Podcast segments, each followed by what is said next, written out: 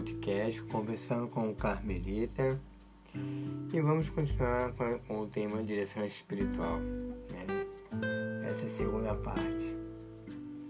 E vamos começar fazer uma, uma pequena pergunta: Como fazer uma direção espiritual?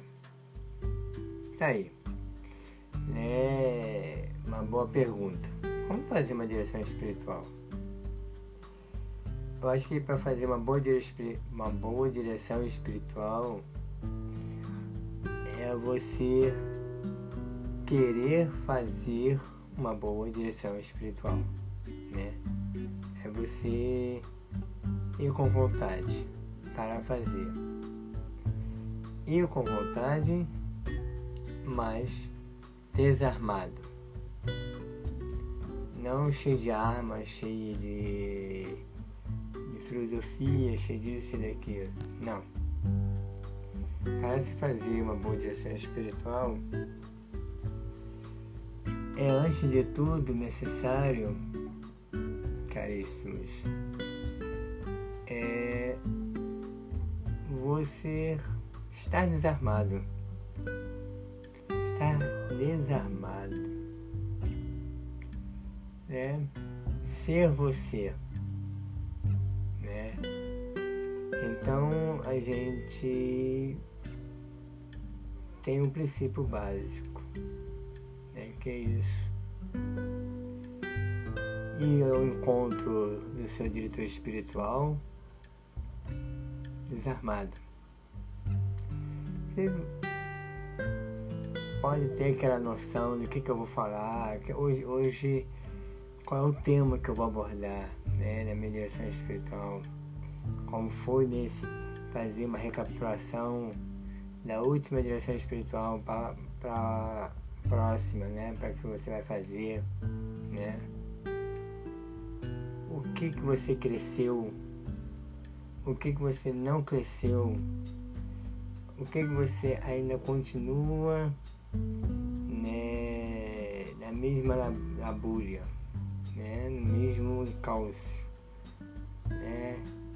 Então você vai fazendo essa avaliação, você vai caminhando para o seu diretor espiritual, você vai fazendo esse balanço, essa avaliação. A cada direção espiritual que você vai fazendo, você vai fazendo esse balanço do anterior para o próximo. Onde eu cresci, minhas metas, cumpri, não cumpri, não saí da mesma, por que será que eu não saí da mesma? o que me levou a vencer determinados desafios. Muitas das vezes você pode levar um ano, dois anos para poder sair do mesmo ponto. Aí requer a sua paciência e a paciência do diretor, né? Perceber é, suas dificuldades, suas fraquezas e ele poder te ajudar, né? Que também tem outra coisa também, né? Que tem muitos padres, tem muitas pessoas que a gente procura para fazer direção espiritual que não estão preparados para esse tipo de trabalho, né? É um trabalho meio, podemos dizer assim, meio enjoado porque você vai lidar com uma pessoa que tem defeitos, que tem virtudes, consegue certas coisas, facilidade algumas coisas, outras coisas tem dificuldade de conseguir. Né? Então, fazer uma boa direção espiritual é isso, você fazer, tá sempre fazendo uma avaliação que você está fazendo, né? E mergulhar é, nisso. É estar tá sempre recapitulando o que o meu diretor espiritual me recomendou da outra vez? O que que ele me orientou a fazer? Eu fiz ou não fiz isso? Né? É, é um treino. Fazer direção espiritual é um treino, é um treino. Treinar, treinar, treinar, treinar sempre. Né? É, Para vencer as suas dificuldades, para vencer os seus anseios, as suas fraquezas, né? Como eu falei da outra vez, para se reconhecer um nada diante da grandeza de Deus, né? Só que nesse caminhar, como nossa madre fala, os bichinhos peçonhentos ele vai ao nosso encalço. Ele vai morder a gente. Entendeu? E cabe a gente a gente começar a fechar essas portas, a fechar essas janelas, né? Então, isso são requisitos, são coisas que nos ajudam a que nos ajudam a fazer uma boa direção espiritual né?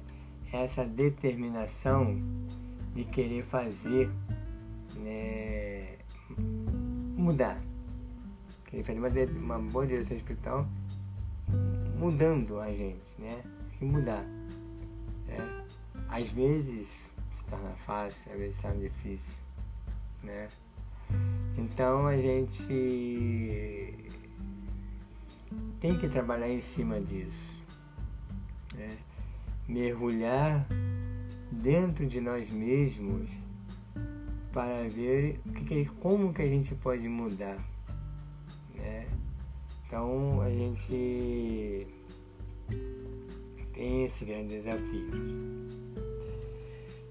Aí eu, você me pergunta, aí vem cá, a gente determina o tempo para uma direção espiritual, mas deixa correr um pouco frouxo. Depende. Depende de muitos fatores. Se o seu diretor espiritual tem um tempo bom, tipo uma hora, duas horas com você, beleza, ótimo. Se é um padre ou um monge, um padre que não tem muito tempo, né? Muitas vezes só tem meia hora, uma hora para você. Você lembra daquele primeiro episódio que eu falei para você da outra vez? Que o, a direção espiritual é parecido com um tratamento psicológico? 50 minutos. Tem 50 minutos para falar. Então é quase a mesma coisa. Então você começa a se enquadrar nisso. Não, vou começar a falar é, meia hora, 20 minutos, 15 minutos, meia, 50 minutos. É o quanto tempo eu tenho, quanto tempo o, diretor tem para mim. E aos poucos essa coisa vai sendo trabalhada o tempo. Eu particularmente eu trabalho muito com tempo, particularmente, porque meu diretor espiritual é um monge beneditino. Então muitas das vezes eu vou até ele antes das missas, né, da, da missa. E eu tenho mais ou menos meia hora, 40 minutos, 50 minutos no máximo, é, que envolve mistura a direção espiritual com a confissão. Então boto lá, boto no meu celular para um cronômetro não me perder, anoto, às vezes eu anoto alguma coisa do que, que eu vou falar para não me, não me perder o fio da meada. E muitas das vezes eu deixo a coisa fluir. Que o Espírito Santo me conduza. Que Nossa Senhora me, me ajude. Que meu anjo da guarda vai me conduzindo. Entendeu? Então, acho que essa coisa de tempo é uma coisa de cada um, de cada diretor espiritual. Mas acredito que entre meia hora a 50 minutos é um tempo razoável para você começar. E muitas das vezes. Ah, outro detalhe, eu me esqueça. Isso é um hábito. É um hábito. Porque não é fácil você todo mês, você eu tenho que ir lá pro meu diretor espiritual, eu tenho que ir lá conversar, não tenho nada para falar. É, não tenho nada para falar com ele, é tudo a mesma coisa, tudo, todo mês é a mesma coisa, essa, já sabe das minhas negligência, a gente se sente até, me sinto até envergonhado. Né? Todo mês falar a mesma coisa, sempre falar a mesma coisa. Acho que no muro desse disco arranhado. Mas é aí que está um ponto central. Cada vez que você vai lá e você fala a mesma coisa, você começa a ficar envergonhado. É assim, caramba, eu me sinto envergonhado das, dos meus defeitos, das minhas fraquezas que eu não consigo resolver. Eu começo, aquilo ali começa, quando a coisa começa a me incomodar, uma repetição entre a mesa sai mesa, entre a mesa sai mesa. Padre, vem aqui de novo né, nessa direção espiritual, não consegui sair disso. Ainda estou com esse problema. Mês que vem, eu não consegui, estou tentando, estou tentando, estou tentando. É isso que Deus quer de você. Tentar, não desista, não desista. Como o meu diretor espiritual fala, Deus está vendo seu esforço. Né? Aí em frente, continue, continue. É isso que ele quer. Então, essa repetição de determinados defeitos seus, em que você expõe isso ao diretor espiritual, começa a te incomodar, começa a você se sentir envergonhado disso. Aí você pergunta: caramba, ele está acontecendo comigo? Por que, por que isso está sempre se repetindo comigo? É a mesma coisa que acontece na, no tratamento psicológico, na terapia, mesma coisa. Então, isso vai te dando força, vai, você vai reconhecendo aquilo que você tem que trabalhar mais na sua alma. Né? É quando você se sente envergonhado em determinados pontos. Todo mundo passa por isso eu passo por isso, você passa por isso, qualquer um passa, até os padres passam por isso. Você pensa que o padre para direção espiritual faz, faz, faz com um outro padre, né? Então, esse é mais ou menos o formato né, de uma boa direção espiritual, né? Recapitulando, né, é, qual é a melhor forma de fazer uma direção espiritual? Querer fazer direção espiritual. Entrar na rotina. Entrar numa rotina. Terceiro, quando determinadas coisas começam a te incomodar. Então já começa você a, a, o seu formato de direção espiritual. Você começa a definir como é a sua direção espiritual. O diretor espiritual ele começa a ver que está se formando um formato de direção espiritual com aquele assistido. Aquele assistido ele não gosta de fazer determinadas é, formas de, de, direção, né? de, de, como ele gosta de se expor é, para o seu diretor. Então, é, isso vai acontecendo aos poucos. Esse é o formato, entendeu? Muitas das vezes você gosta de um diretor espiritual mais técnico, teólogo, filósofo. Às vezes você pode gostar de um diretor espiritual mais espiritualista, mais místico, Outra vez você gosta de um diretor espiritual mais é, espontâneo, né? Que use os exemplos da vida, do dia a dia, para te ajudar a sair. Sei. Isso é de cada um, de cada diretor espiritual, então você tem que procurar aquele formato. Mas às vezes a gente não encontra, às vezes a gente encontra um, um padre, às vezes a gente gostaria de encontrar com um padre é, místico,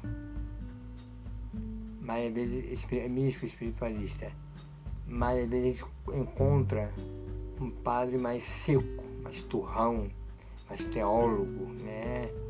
mais cético, entendeu? Tudo tem um porquê, você tem que começar a perceber isso, né? Então, nesse, nessa nossa conversa de hoje, né, fica essa dica, né, fica essa sugestão para que você possa desenvolver a sua direção espiritual.